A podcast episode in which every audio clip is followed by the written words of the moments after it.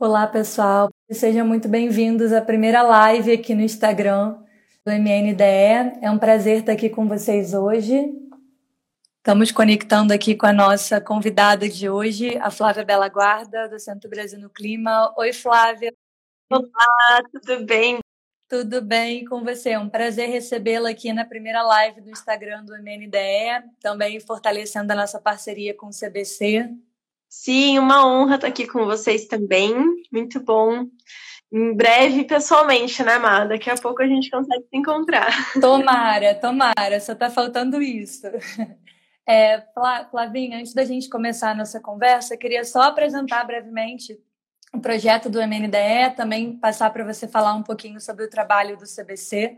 Mas o objetivo dessa nossa conversa de hoje é a gente falar um pouco sobre a COP26, pensando quais foram as principais realizações desse grande encontro internacional, o que, que a gente tira daí de positivo, pensando principalmente no foco do MNDE, que é essas novas formas de se pensar economia.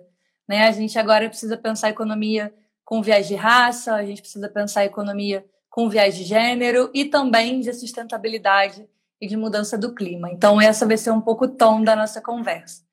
Mas deixa eu dar boa noite para o pessoal aqui que está entrando para nos acompanhar. Eu sou a Mariana Albuquerque, sou pesquisadora do Monitor do Novo Debate Econômico, o MNDE, e há alguns anos já consultora do CBC, o Centro Brasil no Clima, organizações que eu faço, que eu tenho muito orgulho de participar e de estar junto.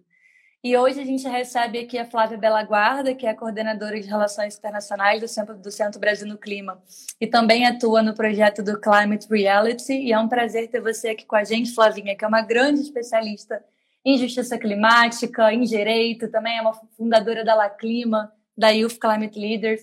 Então, uma grande referência é, na carreira climática, uma grande referência para mim, que entrei um pouquinho mais tarde na carreira climática e já ouvi falar muito de você. Então, é um enorme prazer estar aqui com você hoje. Eu que agradeço mal o convite, uma honra estar aqui representando o Climate Reality Project Brasil, Centro Brasil no Clima, que são organizações que têm atuando, vêm atuando, né, de forma muito estratégica no Brasil nesses últimos anos.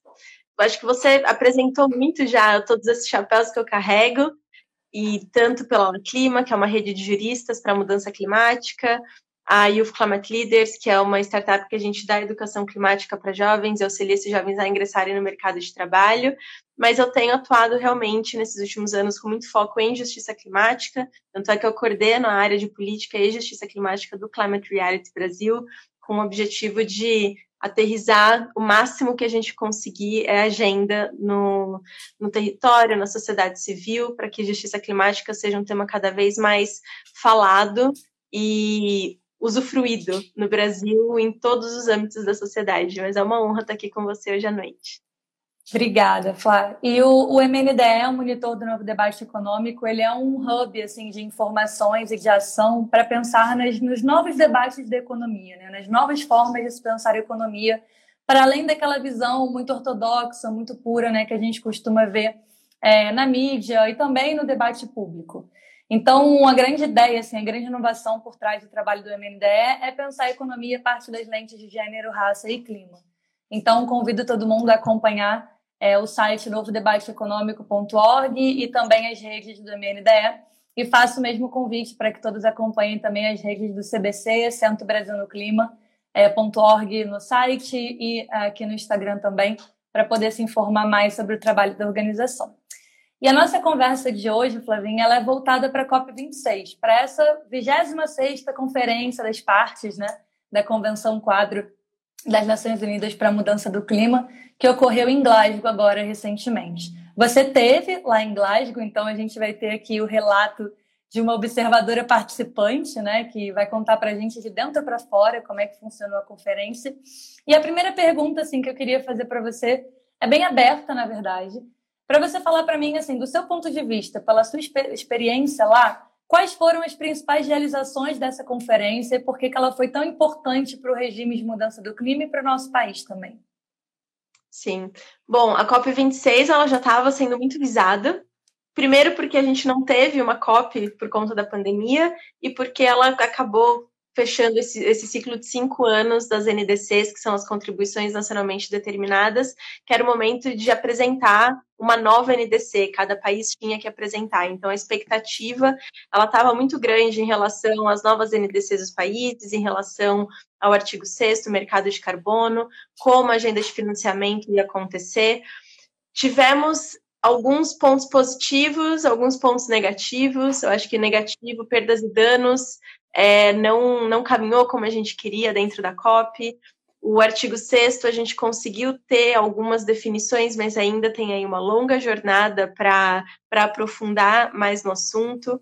Mas ver mais de 100 países assinando o acordo do metano e vendo grandes empresas do setor privado decretando que não vão mais investir em carvão, sendo esse o início do fim, provavelmente, de uma da era do carvão, eu acho que foram pontos positivos em, dentro do, do contexto da COP. Muita coisa aconteceu bilateral. É, a gente teve dois Brasis dentro da COP, o pavilhão do governo e o Brazil Action Hub da sociedade civil. Sonho com a COP que a gente tenha um Brasil só, em que todos nós possamos dividir o mesmo espaço para debater essa agenda que precisa ser unificada. Mas o, a sociedade civil brasileira ela veio com muita força. Então, nós tivemos a maior delegação jovem da história do Brasil, nós tivemos recortes muito importantes, então, movimento negro, movimento jovem, movimento indígena, movimento quilombola, levou com muita força a pauta climática para dentro dos corredores da COP. Eu ouso dizer que o Brazil Action Hub era o mais lotado dos, dos, dos pavilhões e espaços ali na COP, não tenho dúvida disso. Era sempre o corredor mais truncado para andar de tanta gente que tinha lá. Nós tivemos também, pela primeira vez, os governadores indo em peso pelos governadores pelo clima, então foram 11 governadores entre a primeira e a segunda semana fazendo muitas agendas bilaterais, tendo oportunidade de encontros muito estratégicos, tendo a oportunidade de conhecer ainda mais esse mundo da mudança climática, e eu acredito que isso auxilia, inclusive, na relevância né, da pauta a nível estadual, para que eles compreendam cada vez mais o que significa falar de mudança climática a nível de território, ao mesmo tempo que também eles tiveram acesso a reuniões, inclusive com o príncipe Charles, que o Centro Brasil no Clima, junto com a Embaixada Britânica, conseguiu fazer com que essa reunião acontecesse. Foi muito especial ter essa troca para falar diretamente com potenciais investidores é, quais são os pontos fortes do Brasil a nível estadual.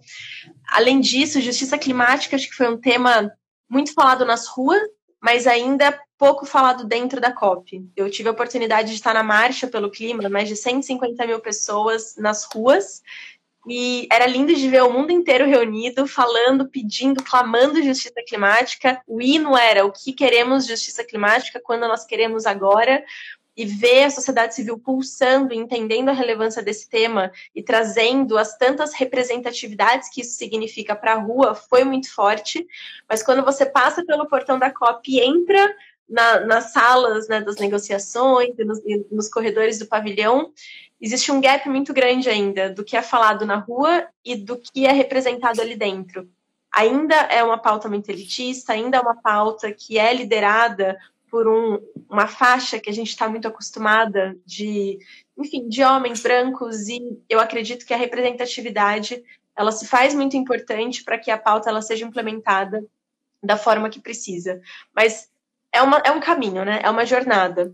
Vendo a COP de três anos para agora e a relevância da sociedade civil, dos municípios, dos governadores, que antes tinham quase nenhum protagonismo, e porque eles têm de protagonismo hoje e para tudo que está sendo trilhado, eu tenho muita esperança de que essa chave ela vai virar, porque dá para ver de forma muito rápida de uma COP para outra como isso está mudando. Então, animada para a próxima para entender como o, a justiça climática vai ser endereçada lá dentro e como a pauta vai estar ainda mais é, aterrizada a nível territorial, mas a gente não pode ficar pensando na próxima COP, muito pelo contrário, né? Acho que mais importante do que a COP é o que a gente faz depois dela, no dia seguinte, dentro Exatamente. do nosso país, do estado, das nossas cidades, então é para isso que a gente precisa olhar agora.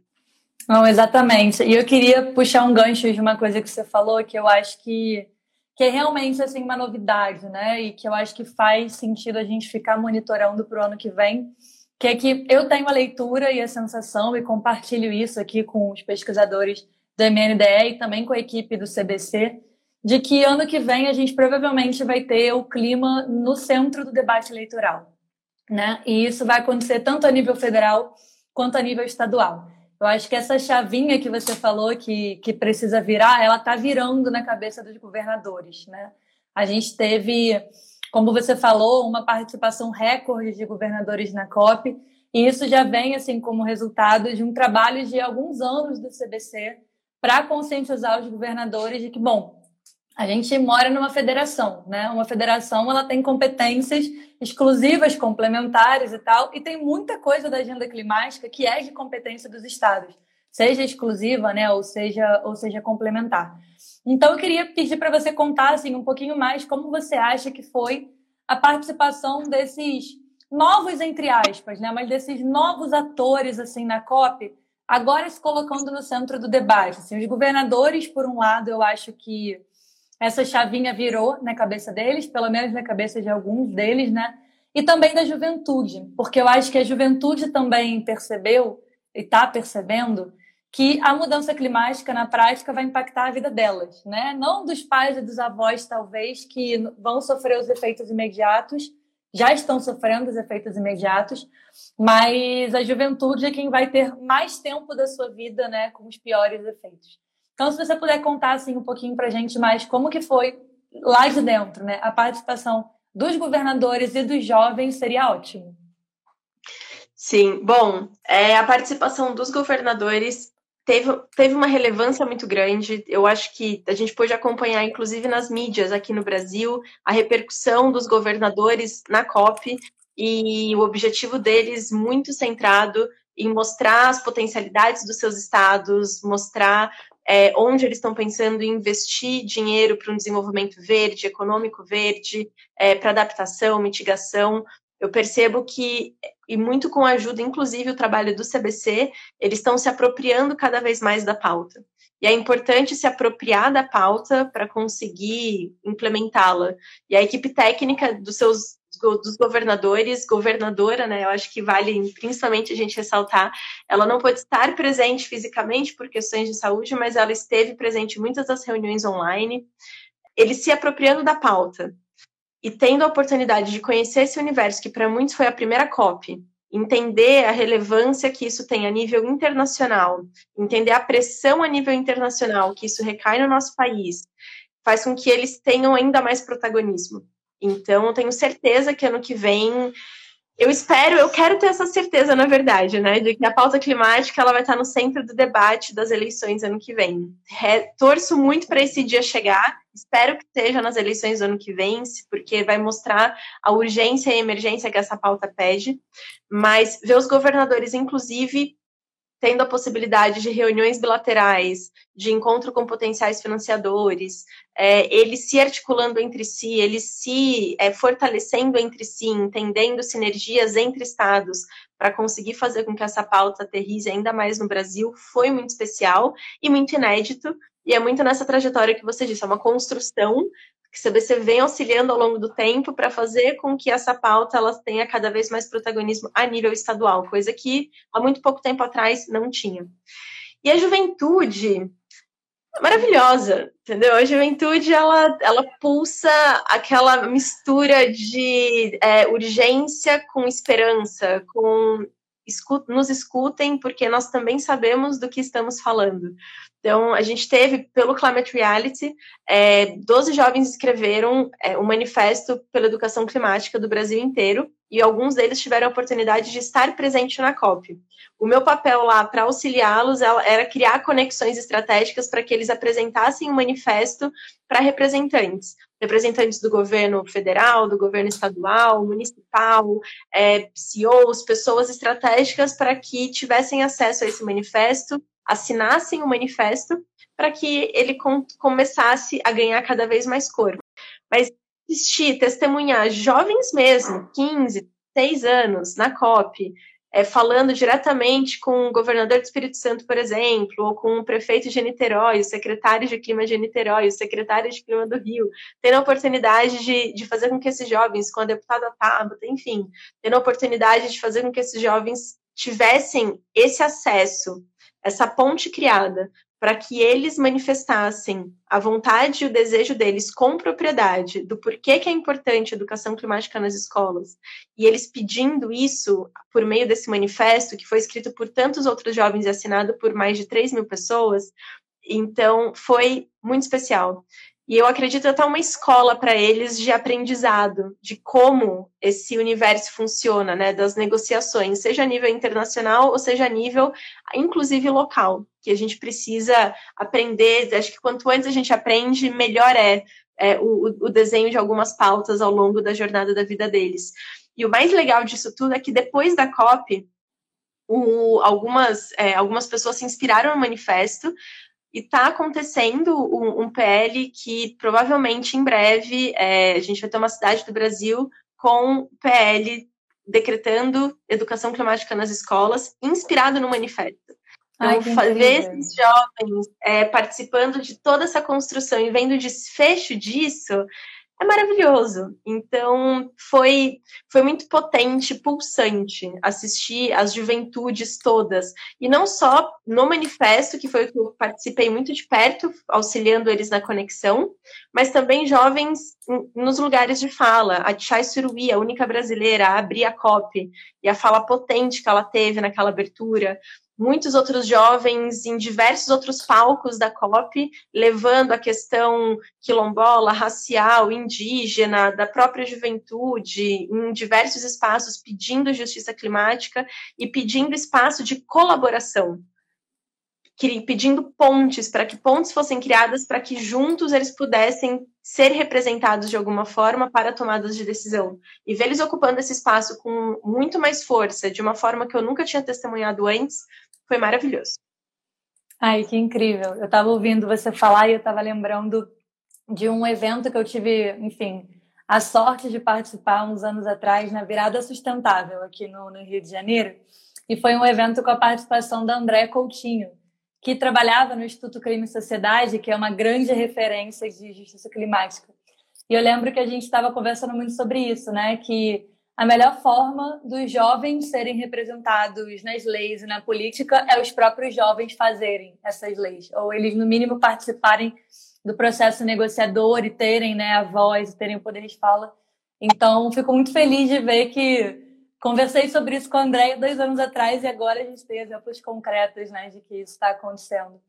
E Sim. eu queria voltar num assunto que você falou no início, Flavinha, que era a existência de dois Brasis dentro da COP, né?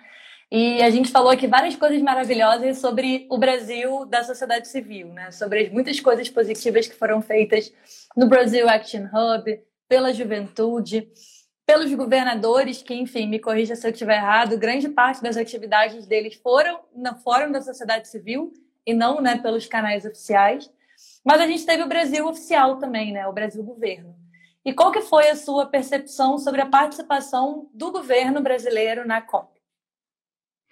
Bom, o governo brasileiro na COP levou a maior delegação da história, só perdeu para a delegação dos Estados Unidos nessa COP agora 26, então foi a segunda maior delegação. E a gente, eu fazia questão de estar tá circundando e, e para conhecer, para entender os projetos, para entender o que estava sendo apresentado. Não era um pavilhão tão cheio como o da sociedade civil, você não via tantas representatividades, eu tive a oportunidade de conhecer diversas pessoas que trabalham em diversos ministérios e que são pró-agenda climática, de uma forma a tentar manter os pratos rodando de alguma forma, é o que me trouxe um pouco de esperança, porque existe muita gente boa, inclusive, que por, não por escolhas, mas por estar lá, é, por outros motivos, acaba fazendo o possível para fazer com que a agenda ela, ela não esvaeça de vez. Então, isso foi muito positivo.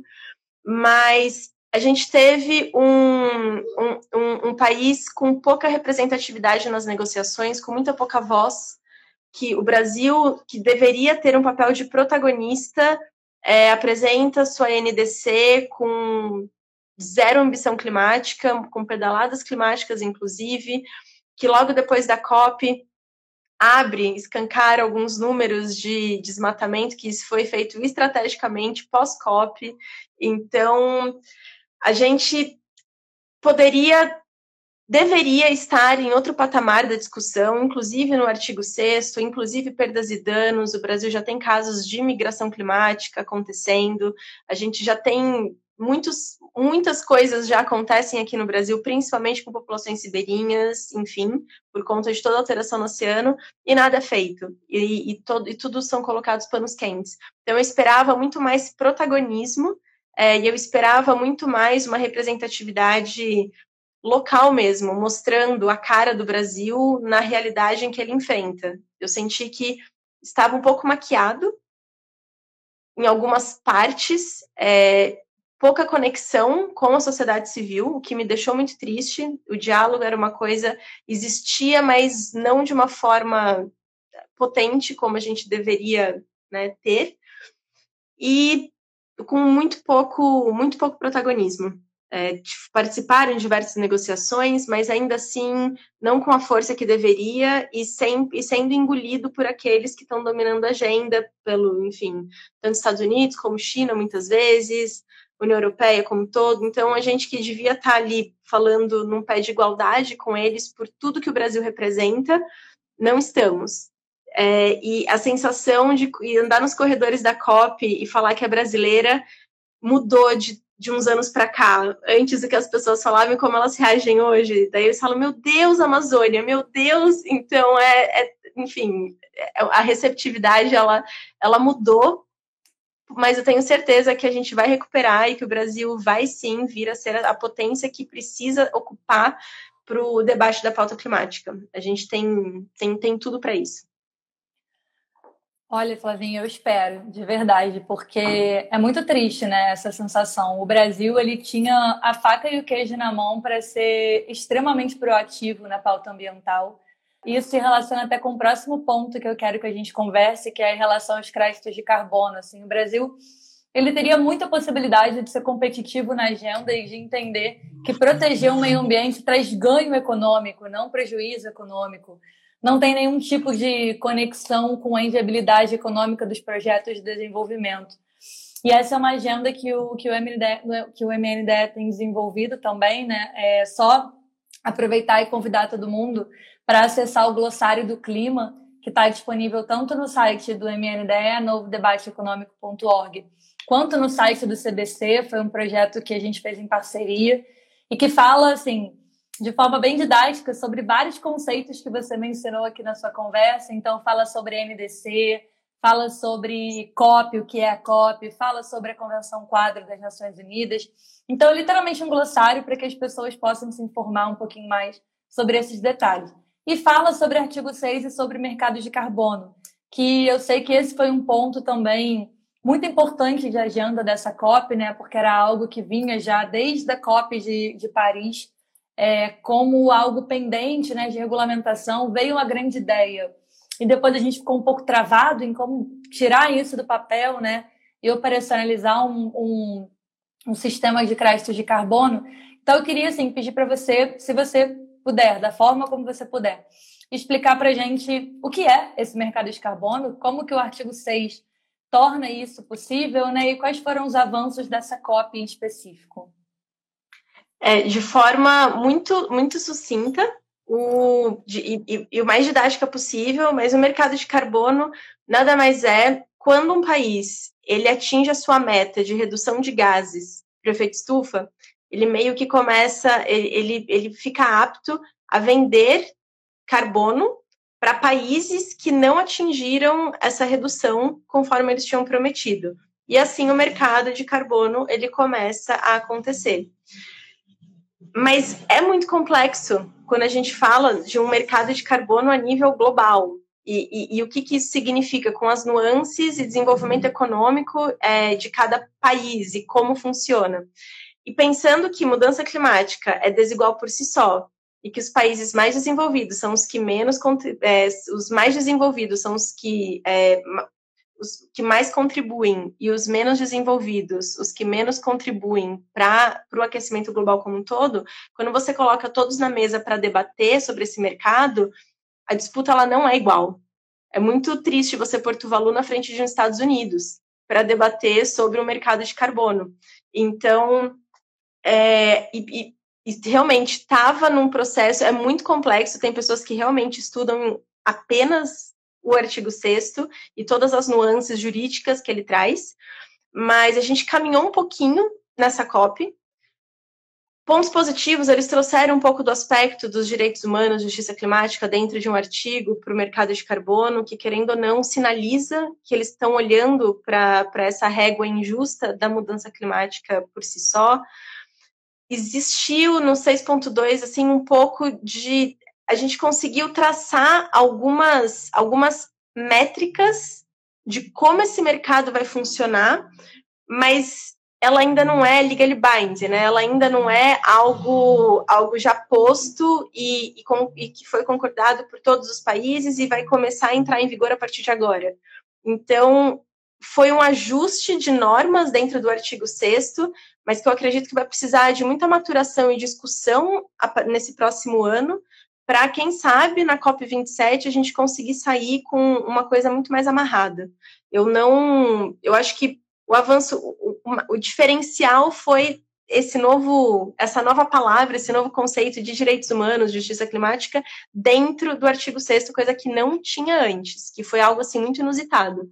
No mais, as conversas ainda continuam e é muito urgente a gente conseguir fazer o fechamento do que significa o mercado de carbono é, para que os países consigam comecem a, a se conversar e fazer as trocas necessárias, mas ainda tem muito risco de duplicidade, ainda tem muito risco é, de entender será que realmente você reduziu as emissões? Quais são as métricas que garantem que as reduções foram realmente reduzidas? Quem está vendo isso? Quem julga isso? Então, e quem e, e, e que, que, organização, que organismo é esse que faz com que essas trocas de compra e venda aconteçam? Ainda tudo isso ainda é um cenário um pouco nebuloso e que precisa, a gente vai, é o aprender fazendo, né? A gente vai precisar começar a implementar para encontrar as lacunas e os erros e os acertos, mas precisa aprofundar um pouquinho mais a discussão para a gente ter certeza que não tem duplicidade, que os países estão realmente atingindo sua redução para daí vender e que os países que estão comprando não estão se eximindo da responsabilidade de também reduzir as suas emissões enquanto estão comprando carbono. Então, são, são muitos debates complexos dentro do artigo 6 que eu acredito que vão aí muitos anos ainda para ajuste de arestas, mas é importante a gente começar a implementar. Não sei se acontece nesse próximo ano, mas a gente está um passo mais perto disso acontecer, pelo menos. Não, isso é muito importante, porque, enfim, eu que venho de relações internacionais, né, a gente sempre pensa nessas assimetrias de poder no sistema internacional e como que isso impacta a capacidade negociadora dos países. E uma crítica que eu sempre escuto assim ao mercado de carbono é exatamente esse último ponto que você mencionou, de na prática, então, os países ricos podem terceirizar o cuidado com o clima, né? Porque se eles puderem ficar comprando créditos de carbono, eles vão continuar poluindo e comprando créditos de carbono porque eles têm aquele recurso ali. Então, é muito importante que qualquer tipo de acordo, né, como você mencionou, traga também a ideia de que quem está comprando também tem que avançar para que não precise comprar né, num, num determinado momento. E eu queria só contar um, um detalhe aqui para quem está ouvindo a gente, porque a gente está aqui com uma celebridade, né? Porque você falou do, é, do encontro dos governadores com o príncipe Charles, você esqueceu de mencionar que você foi a tradutora dos governadores para o príncipe Charles, né? Então conta um pouquinho, assim, eu queria, acho que o mais legal dessa nossa conversa e eu gravei também um episódio de podcast que saiu hoje mais cedo com a Manuela Cantalice, que trabalhou há muitos anos no CBC e é consultora do Climate Policy Initiative também. Eu acho que o mais legal, tanto de ouvir a Manu quanto de ouvir você, é ter um relato de quem estava lá na COP, assim, porque às vezes a gente acha que COP é algo só de negociação dos países, e a Manu falou muito sobre isso, né? As pessoas lá estão cansadas, estão com fome, estão com frio. Então não é nada de glamouroso uma negociação climática. Então, eu queria que você contasse assim, para a gente, fizesse um relato de como que foi a sua participação na COP. Assim, você, enquanto uma mulher brasileira que estava lá acompanhando uma agenda específica, como que foi esse processo todo de estar tá lá, encontrar o príncipe, negociar com os governadores? Conta um pouquinho para a gente. Conto. Bom, a saga começa para ir para a COP, porque existe todo, todo um processo de credencial, de financiamento e por aí vai. Então, a minha credencial era da Guiné Francesa, é, com Party Overflow, que é um, um crachazinho rosa que te permite entrar em salas de negociações. Fui financiada pelo consulado irlandês, porque eu trouxe, fiz a tradução do livro junto com o Instituto Alana, La Clima. A gente traduziu o livro de Justiça Climática da Mary Robinson para o português e conseguimos levar a Mary Robinson para a Roda Viva, para o Valor Econômico. E Incrível, pres... nós fizemos ela presencialmente no Brasil Action Hub é, no dia 9 de novembro, que a La Clima conseguiu ter uma manhã inteira sobre justiça climática no Brasil Action Hub. Então lá a gente conseguiu levar a Mary Robinson e fazer a última fase do lançamento do livro. Dica de presente de Natal, um livro lindo, 11 contos sobre justiça climática e mulheres no mundo, para a gente disseminar esse conhecimento assim, ó, a sete cantos do nosso país. Além disso, tá na cópia, você não come, você não dorme, você esquece de beber água, entendeu? Você perde voz porque você fala muito o pavilhão que era na frente do Brazil Action Hub era da Arábia Saudita e eles davam muita comida pra gente. Então eu sou eternamente grata a esse pavilhão que deixava a gente ocupar metade do espaço deles e falavam: chegou comida, come, come, pelo amor de Deus, porque senão a gente vai jogar fora. Então a gente comia muita comida, muita comida, graças à Arábia Saudita, assim, comidas deliciosas, café, suco, eles davam tudo pra gente. Além disso, eu acho que a possibilidade de se conectar ainda mais com a sociedade brasileira é muito especial. A COP ela permite, né, que isso aconteça com muito mais intensidade. Eu sempre amei o Brasil, sempre fui uma apaixonada pelo nosso país e eu acho que não só eu como muitos, a gente fez muito um papel de mostrar que existe um Brasil que realmente se preocupa com a questão climática e que trabalha dia após dia para que essa pauta seja trazida a nível territorial de todas as formas possíveis e inimagináveis, seja pelo setor privado, público, da sociedade civil. Então, pulsar, ver isso acontecendo na COP, estar ali como brasileira, mostrando que não, o Brasil não é só o que as manchetes internacionais estão mostrando, tem muita coisa boa acontecendo aqui dentro. Então, eu fiz questão de mostrar sempre esse lado também, como brasileira, por amar o meu país, por amar nosso país e por saber que sim, tem muita coisa incrível acontecendo aqui. Além da agenda da tradução do livro de justiça climática, dos jovens do, do Manifesto por uma Educação Climática, fazendo essa ponte com eles, auxiliando na agenda também dos governadores da primeira e da segunda semana, além da delegação da La Clima, Climate Leaders, que a gente fechou esse decreto, esse é, memorando com Dória para a educação climática para as FATECs do estado de São Paulo, que foi uma coisa muito legal também. Teve esse momento do príncipe que eu quebrei todos os protocolos reais inimagináveis e daí deu tudo certo. Que a gente estava na reunião, mas deu algum problema no, no aparelho de tradução. Eu estava auxiliando o governador Casagrande, e daí os governadores começaram a falar, eu comecei a moderar a reunião porque eu vi que o príncipe não estava conseguindo ouvir. E assim, na hora eu pro príncipe, quer que eu ajude? E ele, ah, quero. E daí eu literalmente peguei a cadeira do lado do governador, pus a cadeira do lado do príncipe e comecei a fazer a moderação. E daí todos os governadores, prefeitos, enfim, todo mundo que estava na mesa, eu fui moderando e fui passando toda a mensagem pro príncipe. Só que, como eu estava muito focada nisso, eu encostei no ombro, encostei no outro ombro, e eu acho que, né, quem assistiu The Crown sabe que você não pode fazer absolutamente nada. E eu, eu tava, assim, ó, como se fosse aquele amigo que você encontrou no bar ali, encosta no ombro, encosta no outro, fala pertinho. Mas quebrei todos os protocolos reais. Eu acho que Talvez por isso que ele acabou ficando todo o tempo, porque era para ele ficar metade do tempo, acabou ficando a reunião inteira. Gostou muito do, do que os governadores passaram, gostou muito de entender as potencialidades dos estados brasileiros, tem muito interesse em trazer investimento para o Brasil. Então, foi, acho que foi o começo de muitas outras conversas que a gente vai ter. Mas depois eu vi que a equipe dele de segurança dele estava de olho arregalado, cabelo em pé, olhando para mim, que ela falou, gente, o que, que essa menina é louca fazendo tudo isso que não pode fazer com a realeza? Então foi. Teve uma hora que, inclusive, como eu estava indo literalmente de um lado para o outro da mesa, uma hora o, o príncipe começou a falar, mas eu precisava auxiliar o governador Casagrande, daí não ia dar tempo para o príncipe, espera só um pouquinho. E daí eu peguei a cadeira, pus do lado do governador e falei, pode começar, príncipe. Daí ele começou a falar e todo mundo deu risada. Porque quem é que dá ordem para o príncipe? Ninguém dá ordem para o príncipe, entendeu? Não é uma coisa que você faz. Então foi inusitado, deu tudo certo, a gente conseguiu, né? A gestão de risco ali funcionou, a moderação aconteceu, tanto os governadores quanto o príncipe seriam satisfeitos desse encontro. Eu tenho certeza que foi o início de muitas outras conversas para o Brasil para o ano que vem. Ai, que legal. Muito legal ouvir esses relatos. Eu lembro que quando eu vi as notícias no jornal, tipo, a brasileira que traduziu para o príncipe, eu olhei e falei, gente, é a Flávia. Então, muito legal que muito legal que a gente tenha sido tão bem representado, né, por você. E antes de encaminhar aqui para o final da nossa conversa de hoje, infelizmente, porque eu poderia ficar horas conversando com você, mas assim, o objetivo da gente ter marcado essa live hoje, assim, 30 dias depois que a COP acabou, né? A COP terminou no dia 13 é, de novembro, então a gente está aí há um mês desse fim da COP, já com esse amadurecimento, um pouco digerindo tudo aquilo que aconteceu lá.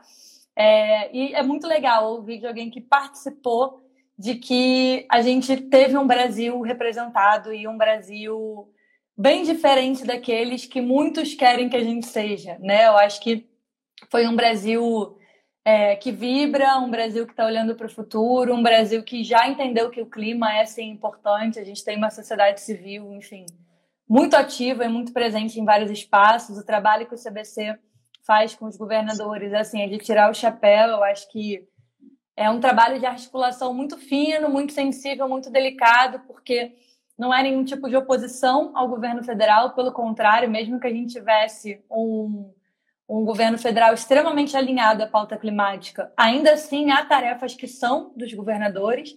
Então, assim, eu fico muito feliz de ver que eu estou caminhando, né, que estamos caminhando ao lado de pessoas inspiradoras, pessoas que participam da agenda então, queria deixar aqui meu super agradecimento para você, convidar todos que estão nos ouvindo a acompanhar as redes do MNDE e do CBC para se manterem informados né, sobre a COP e já deixar aqui um convite para a Flavinha para a gente falar sobre a COP 15, que é a COP da biodiversidade, que vai acontecer em março lá na China.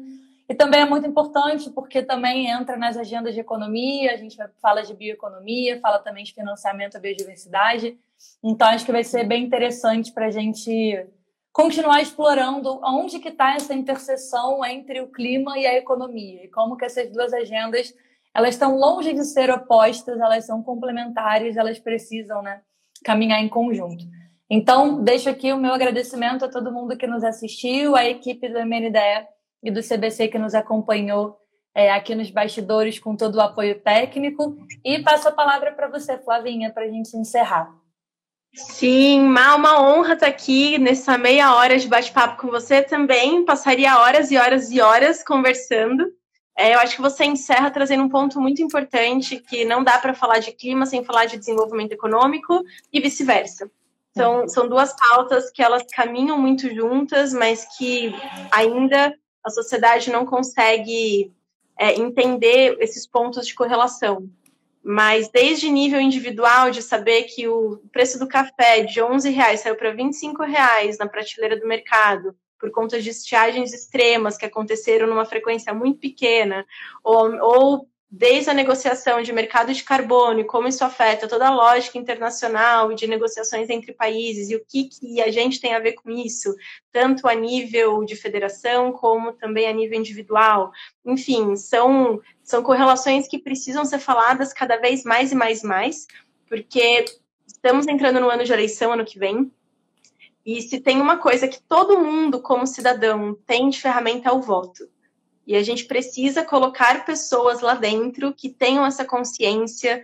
É, não precisam ser expertos em clima, mas tendo a consciência, vão criar uma equipe com esse olhar e vão ter o respaldo técnico que precisa para que essa agenda ela seja implementada.